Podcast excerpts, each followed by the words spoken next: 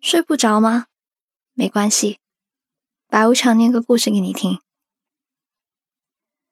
话说，现在在茫茫人海里面，你能遇见一个有点感觉的异性，已经很不容易了。但是有些人为什么就是不敢正视自己的感情呢？我们来听一下今晚的故事，搞不好你就能勇敢的表达自己的心意了呢。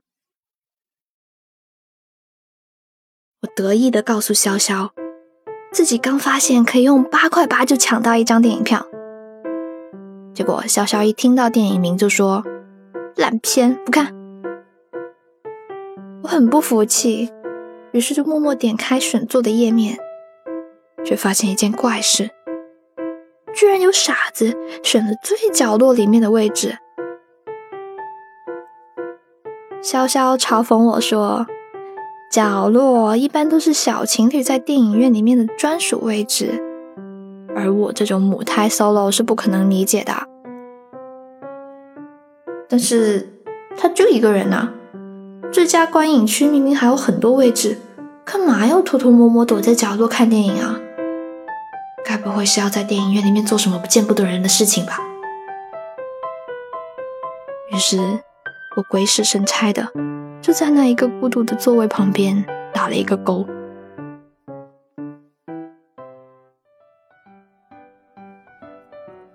然而，直到电影开场五分钟之后，我身边的座位都还是空着的。就在我打算挪去前排的时候，一个黑影悄悄的走过来。不好意思，我迟到了。没事啊，才刚开始五分钟。话一说完，我就后悔了。我压根儿就不认识他，他迟不迟到关我什么事情啊？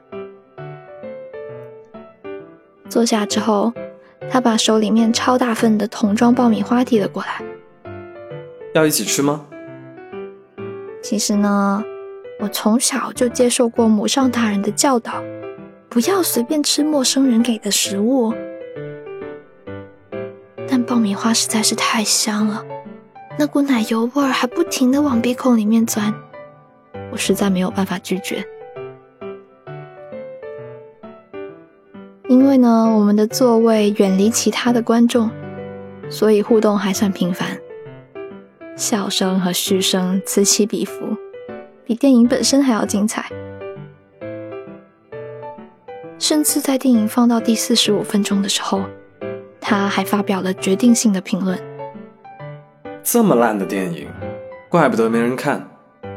我就喜欢看烂片。为啥？因为我最近刚接了一个写影评的活儿，金主爸爸呢说按阅读量给提成，吐槽烂片的点击率会更高。还可以这样？总不可以？再说，这家电影院老板脑袋肯定被驴踢过，成天引进这些烂片。如果连我都不来捧场，那么多员工早晚得饿死。我说这话的时候，他显得异常沉默。于是我就决定换一个轻松点的话题来问一下他：“哎，那你呢？你是做什么工作的？”脑袋被驴踢过的电影院老板。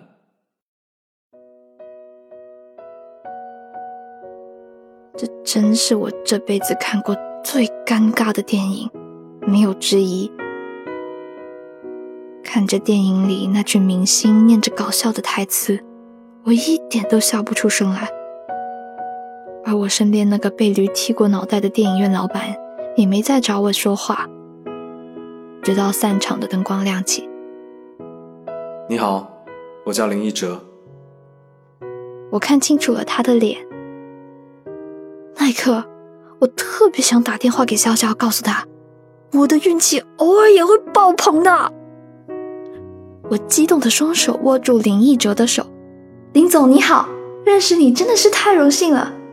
呃，请问你们这电影院需要写广告文案吗？软文推广呢？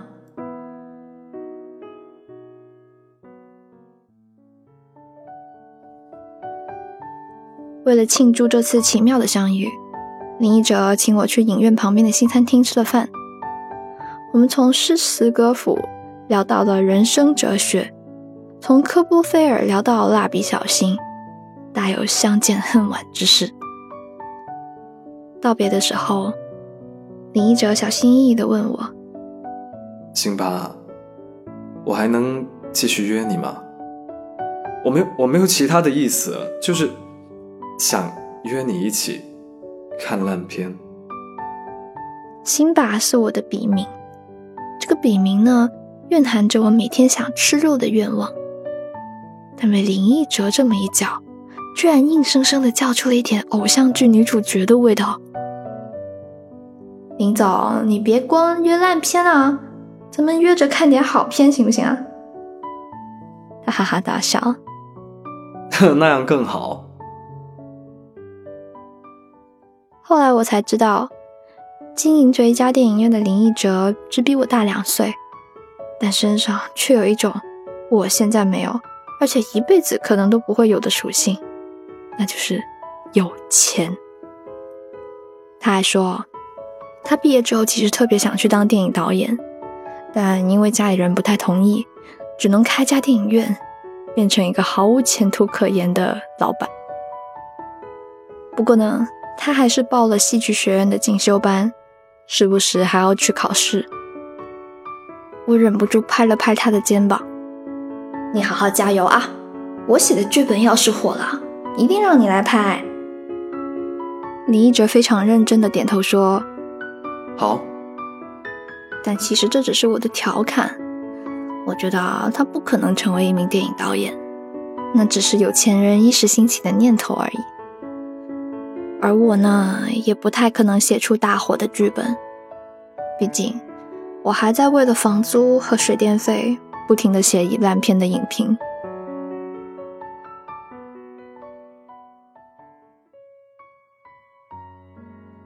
回到家之后呢，我跟潇潇回顾了自己这半天的电影院奇遇，结果潇潇忽然把那个我一直在回避的问题给说了出来。哎，所以。你这算是在追一个有钱人吗？有钱人这三个字，对于我和潇潇这样的女孩来说，可能就是一个魔咒。明明很渴望碰触，但瞅一眼镜子里面灰溜溜的自己，又觉得那个人实在是太遥远了。唉，潇潇，我有自知之明的。潇潇顿了一下，那你喜欢他吗？我呢，我知道我喜欢他，但他是个有钱人。好吧，这点也不能怪他。不管林一哲自己想不想，他从一出生就注定很有钱。我省吃俭用，几辈子都可能赚不到他那么多钱。就凭这点，我们就不可能在一起的。沉默了一会儿，我突然问潇潇：“你看过玉米变成爆米花的过程吗？”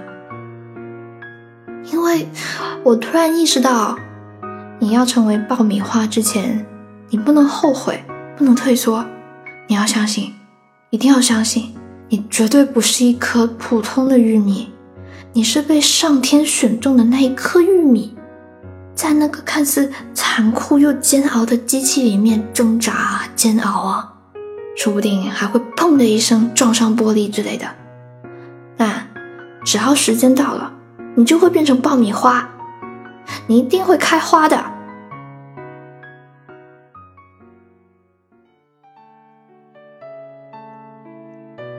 我决定面对自己的感情。我给林一哲发了消息，告诉他有件很重要的事，一定要亲口告诉他才可以。我们约在电影院见面，但意外的是，身为老总的他居然迟到了。我吃了一桶又一桶的爆米花，喝了一杯又一杯冰可乐，终于，在我吃到十二分撑的时候。看见那个熟悉的身影，气喘吁吁的跑过来，手里还拿了一束玫瑰花。我觉得自己脑子有点不够用，为什么他会拿着花？难道是给我的？不，这不可能。那这是别人给他的，也不用特意带来电影院吧？就在我内心不断的给自己加戏的同时，林一哲已经把花塞进了我怀里。抱歉啊，来迟了。我嗯了一声，接过花。林一哲搭我去了办公室。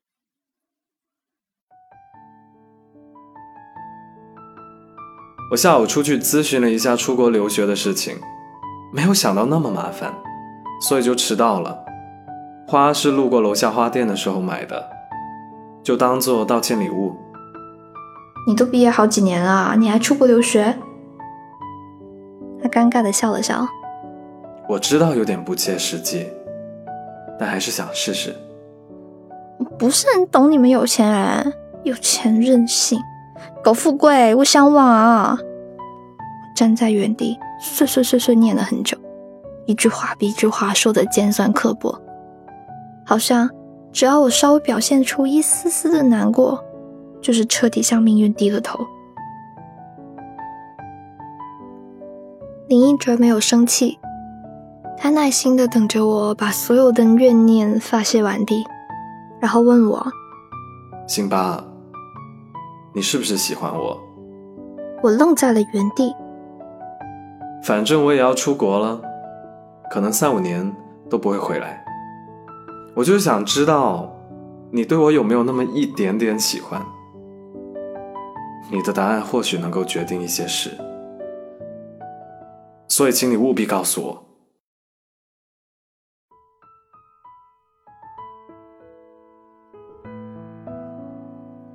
我仿佛听见了玉米粒变成爆米花时的砰砰声。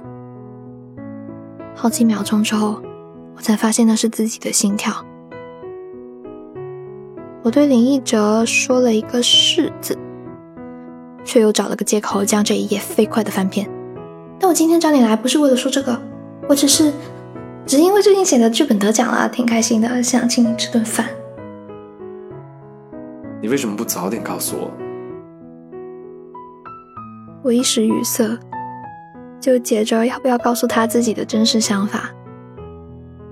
他的声音又毫无预兆的响起：“那我现在说我们在一起还来得及吗？”“来得及，来得及，来得及。”我心里面一遍又一遍的重复这三个字，但一张嘴却又多了一个字：“来不及了。”我想。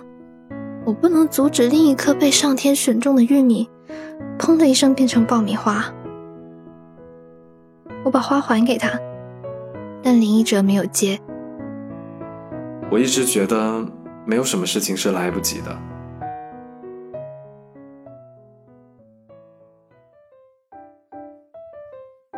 一切又回到了电影院。我抓了一大把爆米花放在嘴里。吃着吃着，就对男朋友说：“哎，怎么样？你是不是有点后悔啦？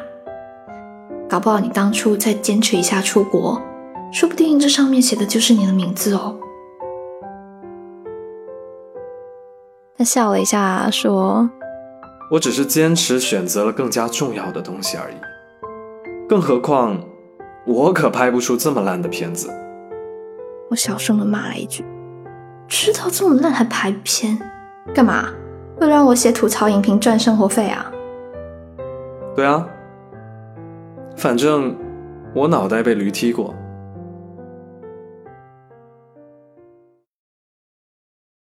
今晚的故事念完啦。感情来了的时候呢，请你不要回避，不然一不小心，你们就擦肩而过了。回想起来，你这半辈子啊，有哪个不想错过的人吗？在评论区告诉我们吧。如果喜欢这个故事的话呢，记得给我的节目点个赞哦。嗯，想听文字版本的话呢，记得去公众号 Storybook 二零一二回复本期节目的序号就可以了。我是八五常，依旧在视而不睡不着电台等你。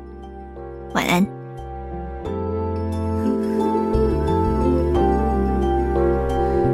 just too good to be true. Can't take my eyes off you. You'd be like heaven to touch. I wanna hold you so much. At long last, love has arrived, and I thank God I'm alive.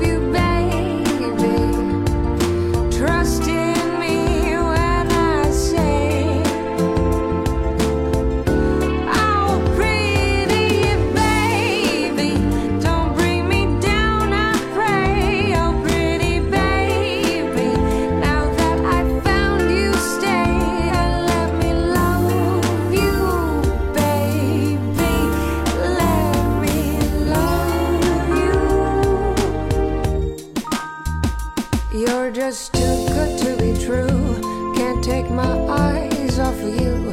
You'd be like.